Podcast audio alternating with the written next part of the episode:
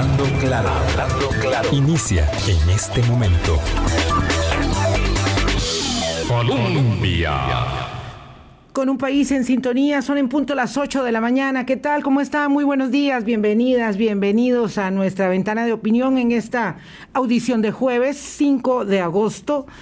Mañana serán año y cinco meses de eh, el primer caso COVID en Costa Rica. Eh, siempre el 6 es el día que nos lo recuerda.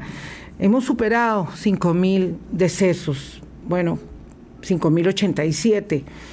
Esas personas que ya no están. Hoy escuchaba a mis compañeros eh, de Deportivas en el programa inmediatamente anterior a nuestro espacio, mm, condoliendo condoliéndose por eh, la muerte del, colega mm, periodista del Club Espor Herediano, 32 años de edad. Entonces, si uno observa eh, eh, el, vaso, el vaso medio lleno, diría, diríamos, ¿verdad? Eso lo planteábamos en nuestra invitación, que tenemos eh, prácticamente el 60% de la población mayor de 12 años, porque ya de 12 a 17 va el tercio, por cierto, eh, una tercera parte, perdón, de la población vacunada, y ahí vamos poco a poco con ese segmento, digamos que es el último, eh, que entra en el ejercicio de la, de la inoculación.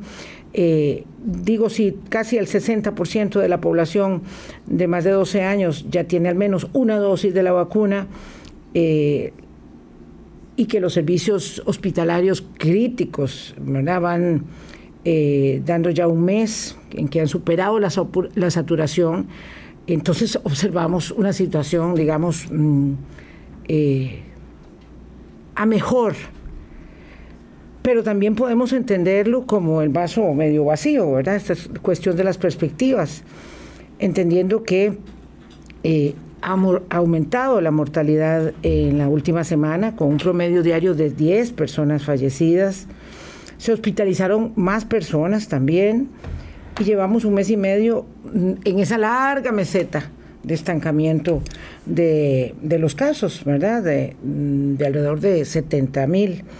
Entonces tenemos que enfrentar los desafíos de una situación que por mucho que queramos, que por muy desgastados que estemos, que por mucho que añoremos las condiciones de aquella otra vida que parece tan lejana, de antes de hace año y medio prácticamente, eh, no están, no son. Digo, es que la vida son realidades y la realidad es que todavía no estamos eh, en la otra orilla y eso significa que tenemos que seguir poniendo el dedo en el reglón. Ha corrido mucho mi invitado, pobrecito, porque claro, se pone complicada la cuestión del tránsito y por eso lo estoy dejando que respire, que no se nos ahogue, porque además don Juan José Romero, epidemiólogo de la Universidad Nacional, eh, usa doble mascarilla y anteojos.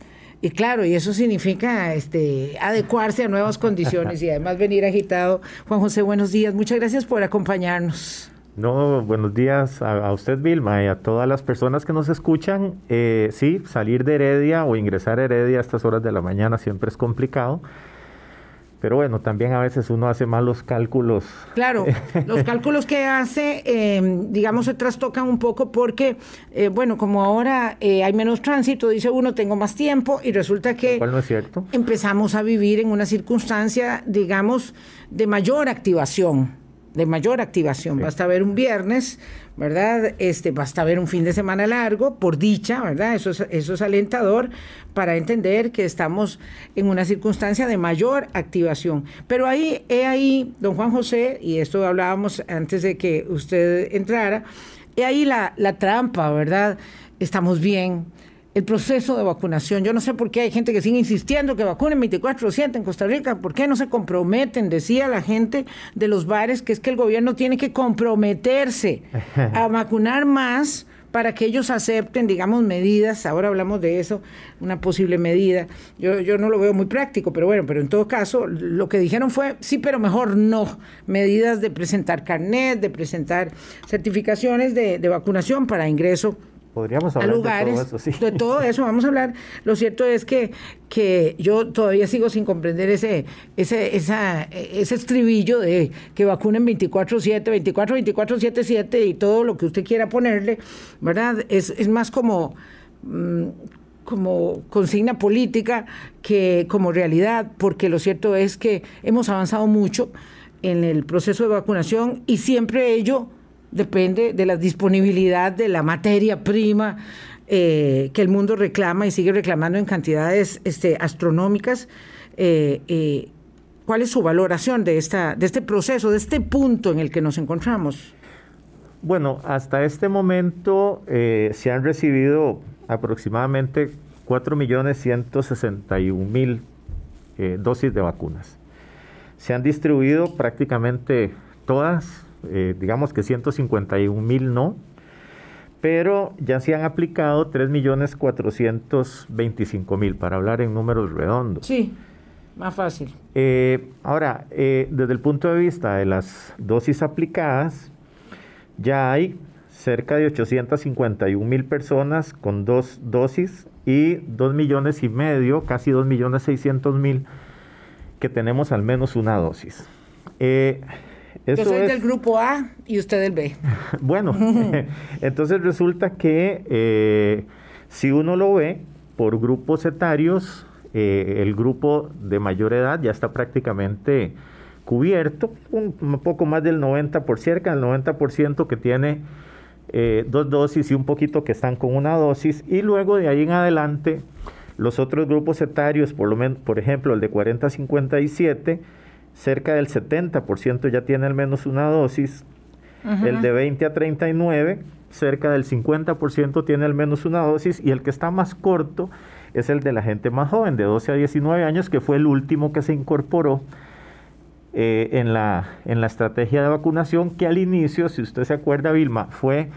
Eh, básicamente por las contingencias, ¿verdad? Cuando la gente no llegaba a vacunarse, entonces se comenzó a abrir a que personas de 12 años en adelante con factor de riesgo se vacunaran y ahora ya se amplió y entonces prácticamente cuando hay contingencia se aceptan personas de cualquier edad arriba de los 12 años con o sin factores de riesgo. Esto eh, hizo que se vacunara un récord de poco más de un millón, o sea, se aplicara más de un millón de dosis eh, en julio que prácticamente las dosis que llegaron todas se aplicaron, ¿verdad? Las que están ahorita, eh, que no se han aplicado porque a uno le dicen, bueno, pero ¿cómo es que hay 4 millones eh, y resto de dosis que han ingresado? Y solo 3 millones 425 mil aplicadas. Claro, el asunto es que eh, hay que acordarse que nosotros estamos en el proceso ahorita de completar segundas dosis, que son vacunas ya comprometidas. Entonces, claro hay que tener las listas para aplicarlas dentro de una semana, dos semanas, tres semanas. Si nosotros recibimos un cargamento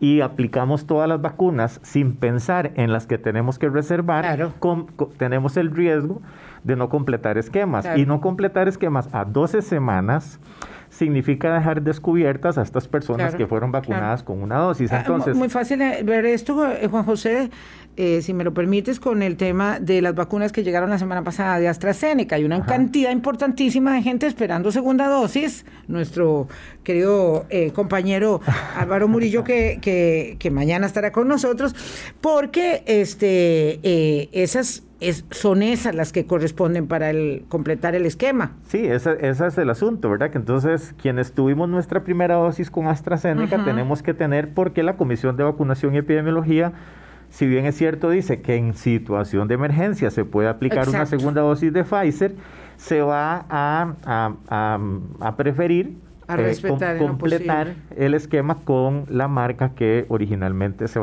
se aplicó la primera dosis. Entonces, esas son las diferencias. Ahora, eh, nosotros somos por mucho uno de los países de Latinoamérica que más vacunas ha aplicado por eh, eh, proporcionalmente, ¿verdad?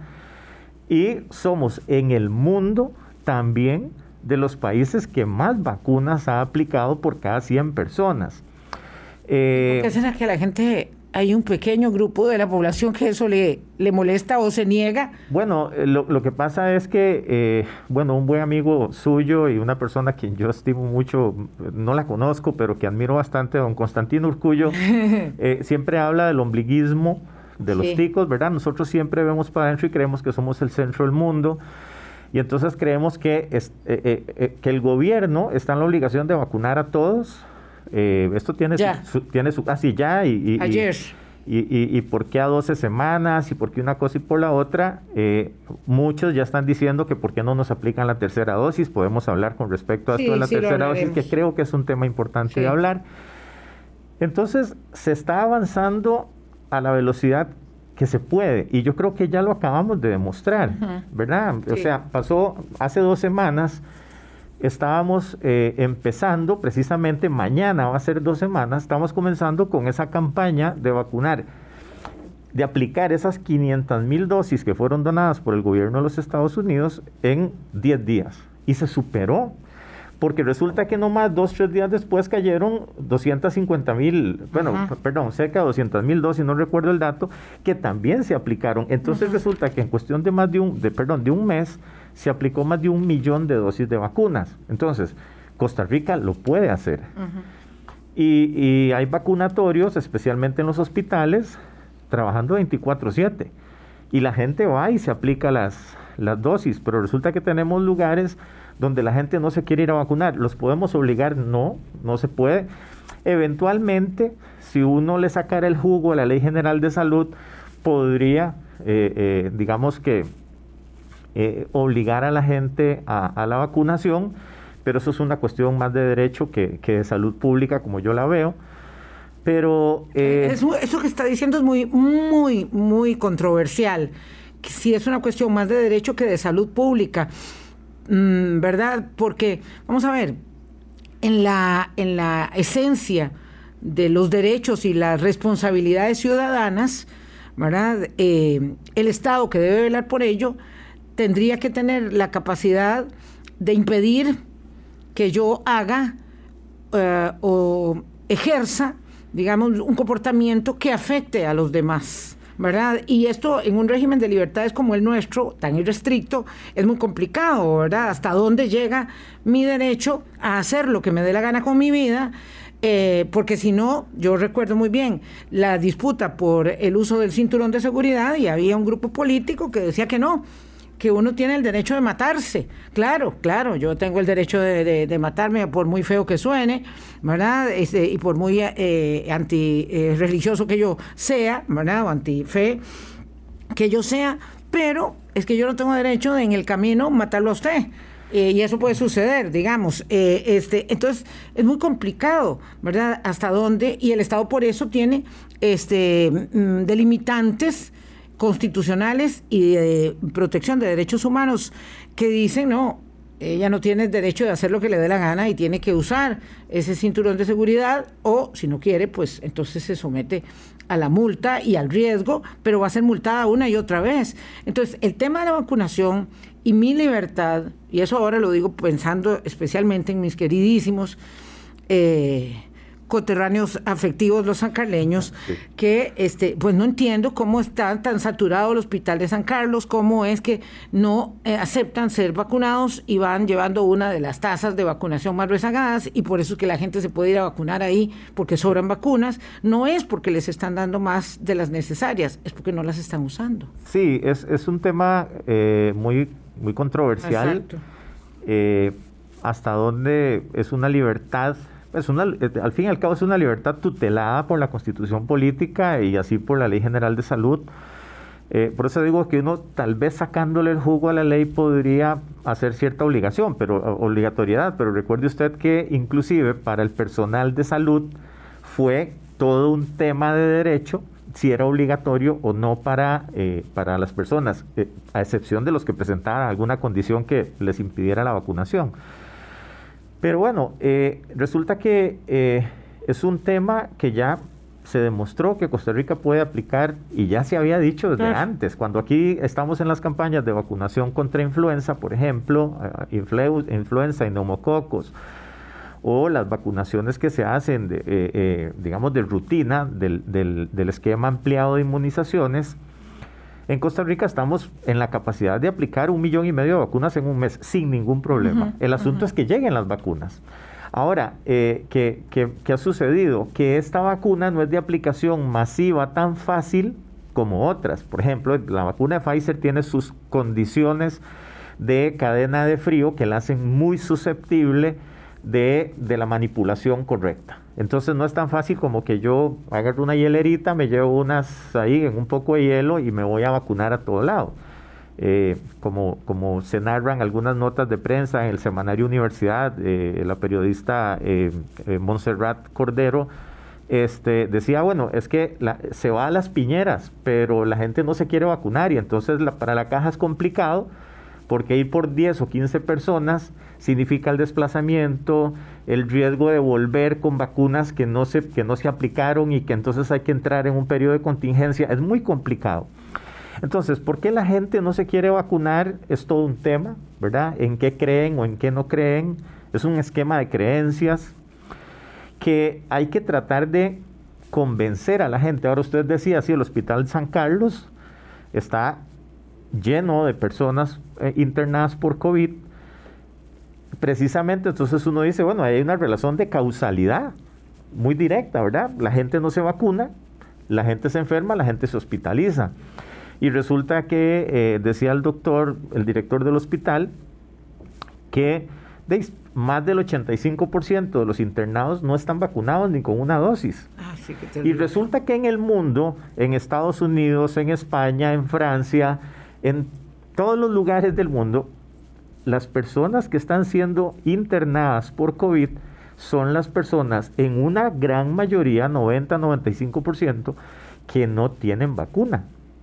Entonces, y las personas que se internan por COVID con vacuna suelen salir, o sea, no mueren. Entonces, yo creo que la evidencia está ahí pero yo no sé qué más evidencia queremos. Pues eh, qué, bueno que lo estás planteando así, porque mi pregunta es, ¿cómo vamos a convencer a alguien que rechaza la evidencia de lo que usted está afirmando y de que lo afirma eh, todo aquel que basa sus eh, elaboraciones argumentales en la ciencia y en la realidad de lo que está sucediendo eh, ¿cómo los convencemos? Digo, si alguien está convencido de que le van a poner un chip, ¿verdad? No sé qué, qué, será lo que quiere ocultar en, caso de que de verdad se le pusiera un chip. Yo no sé, conmigo seguro se aburrirían un montón este, siguiéndome. Lo cierto es que, eh, ¿cómo los convences? O sea, hay gente que dice, yo he escuchado personas que dicen, yo prefiero enfermarme a vacunarme. Sí, eh, eh, es, complicado cuando la gente, digamos, alguna gente menciona que los efectos secundarios de la vacuna. Sí, pero los efectos secundarios, esto es muy curioso, ¿verdad? Resulta que a la gente que le da más feo, por decirlo de alguna manera, de, le da una gripecita de dos días. O sea, una gripe que puede... dolor de cabeza. dolor de cabeza, escalofríos, un poquito de fiebre, eh, digamos que los tira a la cama, a los que les da más feo. Por supuesto, están los, los casos severos, ¿verdad? Que son dos o cuatro por millón que tienen el tromboembolismo o cosas por el estilo. Pero digamos que eh, lo, más, lo, más llevable. Bueno, resulta que esos dos días, o inclusive a veces un día, de, se pasa con ibuprofeno, con acetaminofén, con algún antigripal y se lleva bien. Pero resulta que si le da la enfermedad, usted no la va a ver muy bien por más antigripales y por más cosas que usted tome durante 2, 3, 4, 6, 10 o más días porque podía tener un COVID prolongado. Y eso que no estamos hablando de llegar al hospital. Cuando resulta que el 5% de la gente que se enferma puede llegar al hospital y la mitad va a la UCI y la mitad de los que entran a UCI se mueren. No estamos hablando de cualquier cosita. Entonces, preferir no vacunarse porque le tengo pereza al efecto secundario, que es que con unas pastillitas se pasa bien. Yo creo que para uno, desde el lado de la ciencia, son lo que se llaman eh, eh, pensamientos irracionales. Ahora, eh, usualmente se, se, utiliza el dicho ese de que respeto, pero no comparto. Yo lo siento, yo aquí ni respeto ni comparto. No, no, yo no, no, Yo no puedo, yo ni respeto ni comparto.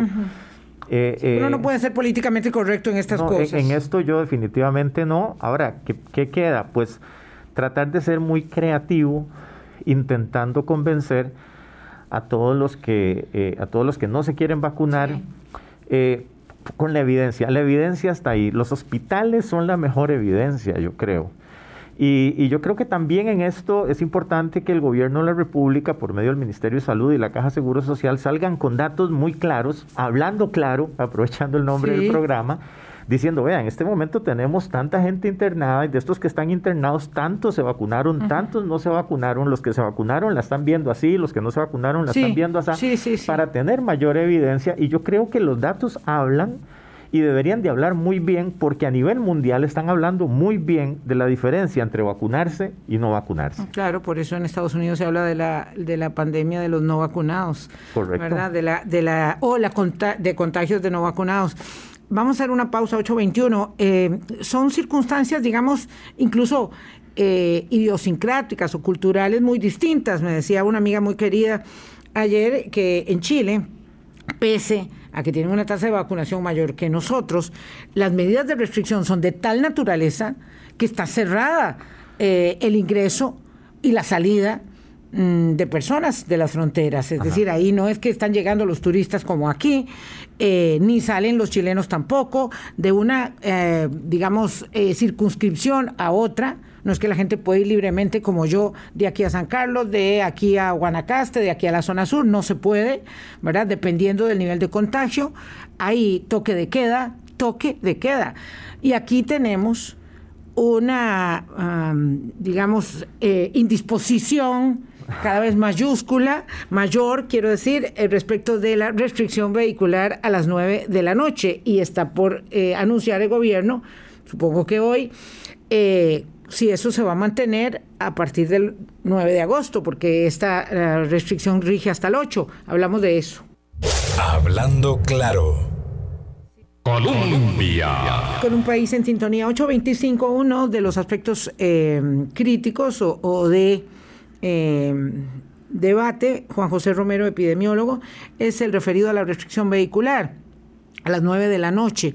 Eh, hay pedidos y presiones eh, sectoriales para extenderlo a las 11 de la noche. Hay quienes dicen, con un conocimiento, no sé en qué se basa, eh, que eh, en los cantones donde ha habido emergencia y afectación de lluvia no debería haber restricción vehicular. No entiendo, digamos, no entiendo una cosa y otra, pero hay todo tipo de propuestas en la mesa. Lo cierto es que el gobierno la tiene difícil porque hay esta presión y es una medida, mm, digamos, limitada respecto de, por ejemplo, las que hay en, Chile, que comentábamos antes de la pausa rápidamente, que son muy severas, a pesar de que tienen más vacunación que nosotros, eh, y que tienen también contagios importantes todavía.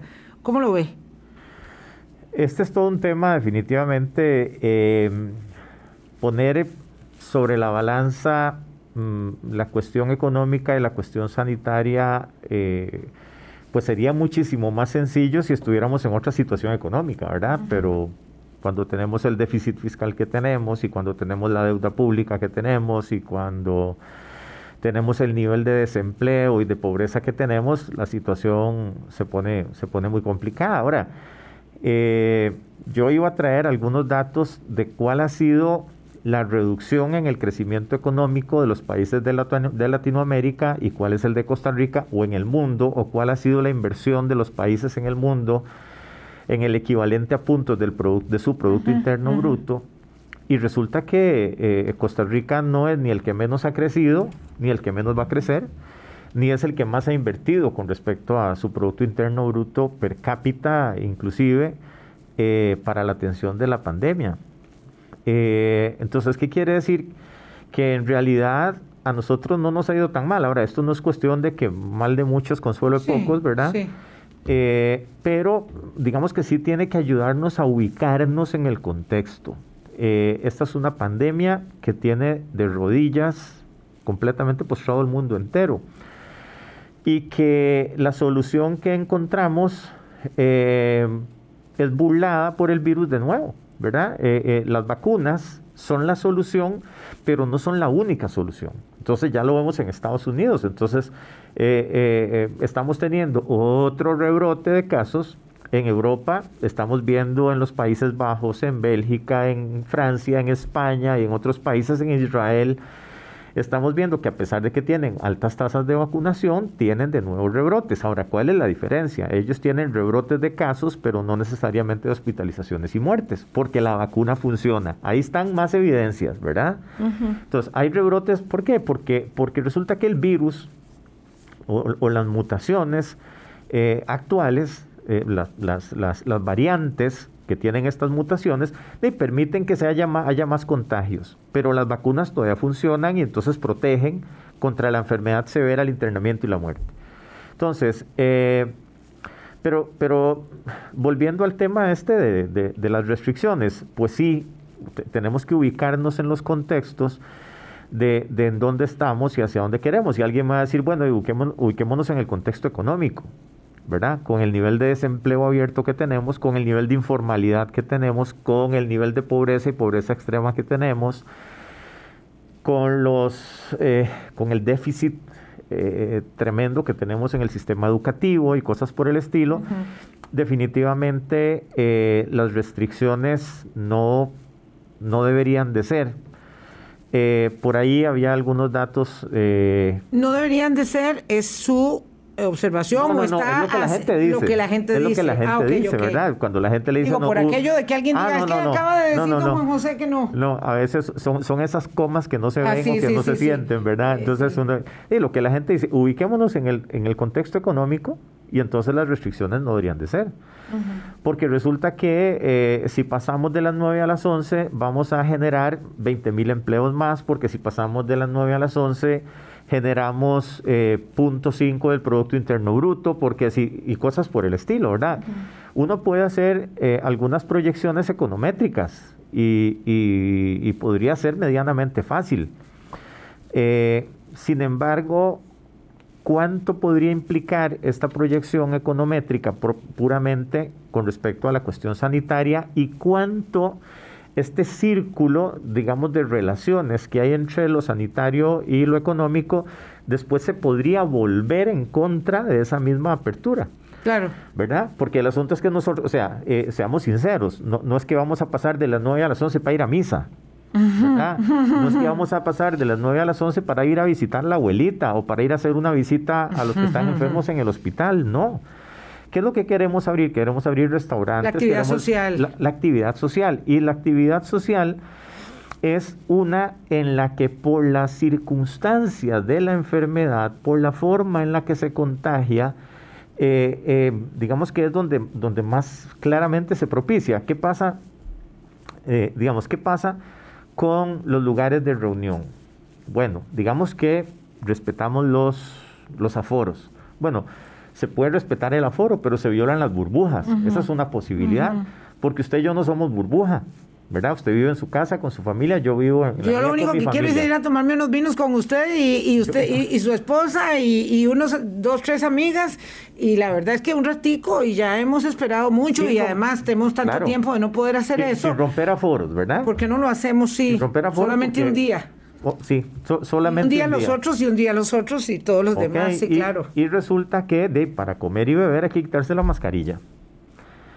Y de ahí, uno entre que se toma ahí una espirituosa y otra, entonces resulta que le da por hablar más duro y uno entre más fuerte habla. De pronto se, se echa una canción ahí, ah, este, a capela también. Sí, sí, la ponen y todos cantamos en coro y nos ponemos muy contentos y eso es como cuando uno está en el extranjero y suena la patriótica. ¿verdad? Y, las goticas van entre, la, entre, los platos de comida también. Ahí, está el asunto. y no todos los lugares tienen las condiciones de ventilación y una cosa y la otra. Entonces, uno piensa, ¿verdad? Desde la salud pública, uno piensa en las probabilidades de contagio y es que yo no me los estoy inventando, Vilma y queridos oyentes.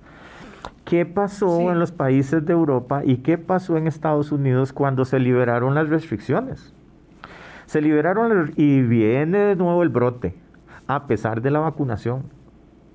Entonces, Eh, ahí tenemos al, primer ministro de los Países Bajos, por ejemplo, pidiéndole perdón a su población por haber quitado las restricciones tan rápido. Así es. Y tenemos alcaldes y tenemos eh, gobernadores de distintos estados diciéndole a la gente, ups, qué torta, nos equivocamos, vamos a tener que volver para atrás. Eh, y así por el estilo. entonces, ¿qué sucede? Usted libera un poco buscando reactivación económica, pero eso pues, después se puede volver en contra desde el punto de vista sanitario y volvemos a cerrar. Eh, entonces, eh, yo no sé si, si sería mejor eh, proyectar el crecimiento bajo las normas que tenemos ahorita, bajo las, la forma de restricción que tenemos ahorita, proyectar hacia eso y ver cómo salimos con eso. Porque es algo que ya conocemos, porque pues yo no soy experto, yo, yo en primer lugar yo soy médico veterinario y por, por cosas de la vida... Con un doctorado en epidemiología. Sí, por cosas de la vida me, me, me, hice epidemiólogo y tengo 23, 24 años dedicados a eso, los últimos años de mi vida, 24 eh, años de mi vida los he dedicado a eso. Y estudio eso 8 horas al día. Y entonces eh, incluyendo sábados y domingos. Entonces, eh, resulta que uno ve las evidencias en todo lado y uno dice, bueno, es que podría ser dar un paso en falso, porque a la hora de la hora volvemos a las restricciones. Y entonces, volver a la restricción, ¿qué pasa? Usted abre y da más empleos, pero resulta que después tiene que volver a cerrar y entonces tiene que cerrar el empleo dice, bueno, es un poquito, mejor un poquito cada cierto tiempo que nada. Depende porque no sabemos de qué tamaño va a ser el próximo brote. Eh, nosotros tenemos la gran ventaja de que somos un espejo retardadito con respecto a lo que está ocurriendo en los países del hemisferio norte o inclusive de los del sur. Eh, respecto a los brotes. Si nosotros vamos viendo lo que va sucediendo, nosotros tenemos la posibilidad de observar claro. el comportamiento, las circunstancias de lo que va sucediendo. Por ejemplo, cuando en Estados Unidos se dice eh, en tal momento la variante Delta será absolutamente, digamos, eh, mayoritaria en la transmisión, en el contagio, y eso, eso va llegando, eso va corriendo, querámoslo o no. Sí, hace cuatro semanas se decía, va a ser, y resulta que ya es el 90% de los casos nuevos son Delta. Ajá. ¿verdad? Y resulta que en Europa, ¿y por qué se sabía? Porque resulta que en Europa, en, Gran Bretaña, que es donde más se hace secuenciación genómica, se dieron cuenta de eso eh, muy rápidamente. Y el otro, decía, el otro día decía la doctora Giselle Guzmán de la Caja Seguro Social que para diciembre en Costa Rica Delta va a ser el 75% de los contagios y yo digo que se quedó corta. ¿Va a ser antes? Yo pienso que va a ser antes.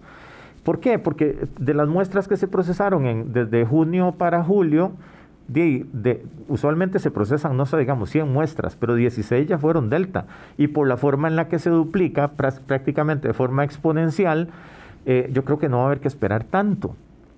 Entonces, estamos en, creo yo que estamos en una carrera contra el tiempo. Así es.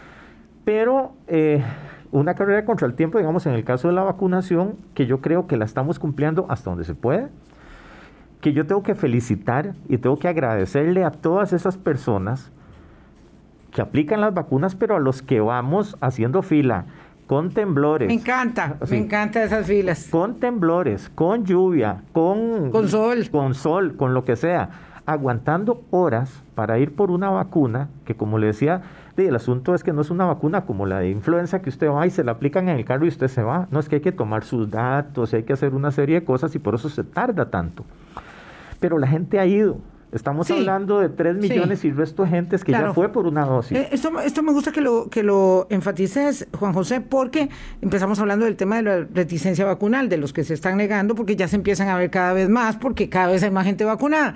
Pero la verdad es que nuestra reticencia es bastante, bastante baja. Eh, lo que pasa es que queremos que no se desperdicie ni una vacuna, ¿verdad? Que todas se usen porque además es, mm, digamos, eh, protección para todos. Entonces tenemos que convencer a los que a los que a los que faltan, pero no son ni por asomo como en los Estados Unidos, ¿verdad? Hay estados completos donde están lejísimos de la inmunidad de rebaño. Eh, y, vean que ustedes apenas ellos teniendo tantas vacunas tienen el 70% de la población eh, mayor ya vacunada. Estamos lejos de, la inmunidad de rebaño que pudieran tener con lo que, lo que producen. Claro, entonces resulta que hay movimientos en los Estados Unidos de América, ¿verdad? En, que eh, están viendo cómo le echan las culpas o responsabilizan más bien a los no vacunados por, por los rebrotes. Eh, mientras que resulta que en, Europa eh, hay movimientos fuertísimos en varios países en contra del carnet sanitario, ¿verdad? Porque implica violar las libertades de decisión de cada quien. Pero volvamos a, las restricciones aquí y, tratar esto. O sea, no estamos en un nivel de vacunación tal que permita suavizar las restricciones desde mi punto de vista. ¿Por qué? Porque resulta que estamos hablando de dos millones y medio de gentes que en este momento tenemos una dosis de vacuna. Pero de estos, un millón de personas se aplicaron esta vacuna hace, digamos, medio millón, seiscientas mil, hace menos de dos semanas. Y entonces todavía estamos en una, e, e, en una situación de que todas estas personas no tienen un sistema inmunológico sensibilizado de una forma tal que les pueda responder ante eventualmente un contagio. Y hay otro montón, ¿verdad? Pensemos en un millón y medio de personas más, eh, que sí es cierto que ya tienen más de dos semanas con la, con la vacuna, pero que solo tenemos una dosis. Y resulta que el, el tener solo una dosis cuando estamos hablando de la variante Delta, nos protege un 30-35% de los contagios, a pesar de que nos proteja un 80% de llegar al hospital. Pero nosotros quisiéramos tener un 95, un 97% de, de chance de no llegar al hospital. Entonces, yo, yo creo que, que no es, y, aquí me, me perdonarán y me disculparán todas las personas que están propugnando por, por mayor apertura. Yo creo que este no es el momento oportuno para pensar en aperturas de, la forma que se están planteando. Ahora que venía para acá y yo decía, puchis, es que andamos más del 80% de la flota vehicular hoy. En la calle. En la calle. Andamos más del 80%. ¿Y qué andamos haciendo? Nos andamos moviendo. Tenemos en este momento, estamos en un vallecito, ¿verdad? Eh, no, no, hablamos de meseta, pues la meseta está arriba, estamos en un vallecito de casos del que no bajamos. De hecho, los últimos cinco días la tasa de contagio superó el 1. ¿verdad? Eh, y uno dice, pero ¿cómo es esto si venimos bajando la Claro, en promedio venimos bajando la, la, semana. Respecto de cómo estábamos. Pero respecto a siete días estamos en una tasa de contagio más alta. En lugar de bajar, nos estacionamos, lo cual ya por sí es malo. Los internamientos subieron, como decía usted al principio del programa, los internamientos subieron, lo cual es muy malo, y los fallecimientos volvieron a subir, lo cual es pésimo. Sí. Entonces, ante un escenario tan frágil, que esa es la palabra que yo utilizo, tan frágil, porque por un lado sí es cierto que tenemos más gente vacunada, pero son vacunaciones, yo llamo incompletas, porque son solo una dosis, ante el, la amenaza no es inminente, es la amenaza real que representa Delta y que eventualmente podría representar Lambda, porque la tenemos ahí en el, en el patio de abajo, como podríamos decir así. Lambda es otra variante. Es una variante que es la variante andina, como se le llama, que también ha demostrado importancia, es una variante de interés hasta este momento y que resulta que lo que se ha estudiado con respecto a ella es que también es más contagiosa, es más transmisible que podríamos tener problemas con las vacunas. Tengo que hacer una pausa, este, pero no quiero irme sin hacer un comentario, eh, pedirle un comentario muy puntual. Alguien, no voy a contestar la cantidad de eh, tonterías eh, que, que, se ponen en la, en la transmisión del Facebook, porque de verdad que no, no nos vamos a desgastar en ello. No tiene sentido. Pero es que hay alguien que dice que no estamos hablando claro, porque acaso es que hay más contagio después de las 9 de la noche que antes de las 9 de la noche, como estableciendo que la restricción vehicular, digamos, no tiene ningún sentido, eh, eh, porque no importa que sea a las 9 o a las 11 o a las 12 o a la 1 de la mañana. Vamos a intentar hablar claro cuando regresemos del corte. Me parece muy bien, 8.42, volvemos.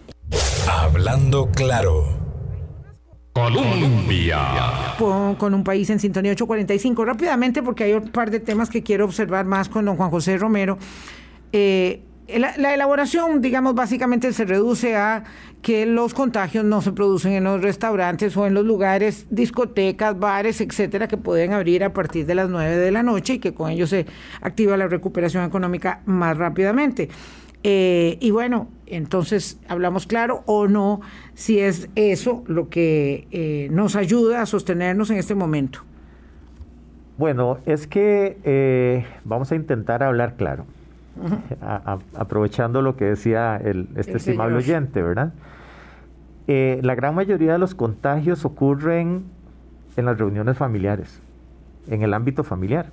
Es donde más ocurre. ¿Por qué? Porque nos confiamos de que somos burbujas, pero resulta que eso no es tan cierto. Porque está el muchacho que tiene novia, que viene de otro de otra burbuja y resulta que van a marcar y, o que va a la fiesta de la novia o eh, el, que se fue a tomar una cerveza con unos amigos y entonces resulta que en realidad el compromiso que debimos haber adquirido de no romper burbujas a lo interno de nuestra propia burbuja es violado una y otra vez. eso, eso es un hecho. Y entonces por eso es que eh, me reportan mis queridos amigos de la Caja y del Ministerio de Salud que cuando se hace el seguimiento de los casos se ve como después de una fiesta de 15 años, después de una primera comunión, después de un matrimonio, después hay una explosión de casos relacionadas con esa reunión. Eh, ¿Qué pasa con, con, los, digamos, los bares, los restaurantes o estos lugares de reunión que son los que se está, digamos, parte de eliminar la restricción es que yo pueda ir y venir de este tipo de lugares, eh, incluyendo cines y cosas por el estilo, teatros. Bueno, es que eh, precisamente lo que estamos viendo es que son lugares en los que se incrementa la probabilidad de romper burbujas, se incrementa la probabilidad de los contagios, porque estamos en una mesa que no estamos a un metro ochenta. Usted y yo ahorita estamos a un metro ochenta más o menos. Sí, pero así no estamos sentados. Así no estamos en, un bar, porque usted está allá, pero hay uno que está aquí a 80 centímetros, hay otro que está a 80 centímetros. Alguien viene y pone una silla aquí a la par. Ahora seamos pragmáticos, eh, Juan José. Este, la situación eh, debería o no, según su criterio, mantenerse así, por lo que le entendí en la elaboración del corte anterior, mientras, ah, digamos, logramos reducir aún más el número de los contagios eh, y vacunar aún más personas? Sí, yo pienso que sí. Eh, eh, por eso le decía, yo creo que este no es el momento, pero es mi posición. Claro, vamos a ver qué dice hoy el gobierno, porque yo, digamos, no sé, tengo la idea que hoy o mañana obligatoriamente nos avisarán. ellos son un montón de expertos que se reúnen y piensan y... Equipos interdisciplinarios. Yo, soy yo. No es al azar. yo, yo soy yo con lo que yo leo, con lo que yo sé, con lo que yo estudio. Y, y, entonces esta es mi opinión muy personal. Claro, entiendo muy bien. Don Juan José, eh, hay eh, en Israel ya etapa de tercera dosis para mayores, para personas mayores, y se anuncia lo mismo para el mes de septiembre en Alemania y Gran Bretaña. Eh, he escuchado personas de la comunidad científica que se oponen a la tercera dosis y un argumento tiene que ver tanto con la generación de anticuerpos que está presente en quienes tenemos la inoculación completa ya de las dos dosis y el otro tiene que ver con un asunto ético de eh, inmunización global, porque la inmunización la vamos a alcanzar cuando la alcance el mundo y hay países donde están empezando a vacunar o no han empezado. Aquí hay dos, dos aspectos. Uno que es el puramente biológico, que va en dos sentidos. Digamos, un, un biológico individual, la persona con dos dosis ya tiene una muy buena protección para evitar la consecuencia fatal. La consecuencia fatal es la muerte. Eh, mientras que, bueno, eh, eh, y, los que tenemos una dosis, tenemos una reducción sustancial con respecto a la enfermedad y el contagio, pero bastante buena para evitar el, desenlace fatal. Entonces, quienes tenemos una o quienes tienen dos dosis ya tienen una muy buena protección porque cuando nos enfrentamos al virus ya estamos más o menos sensibilizados. Pero ¿qué pasa? El 72% de la población mundial en este momento no ha recibido una sola dosis. No es cualquier cosa. Digamos 72. Que el, digamos que el 70.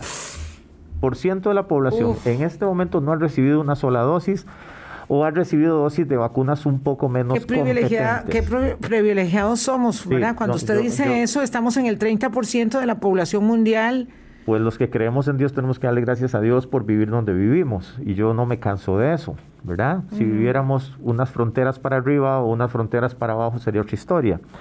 O si viviéramos al otro lado del Océano Atlántico, en la parte sur del, del planeta, ¿verdad? Entonces, eh, ¿qué sucede? Eh, mientras no tengamos la mayor cantidad de gente vacunada, las nuevas variantes van a seguir surgiendo. Entonces hay que vacunar a toda la gente que se pueda.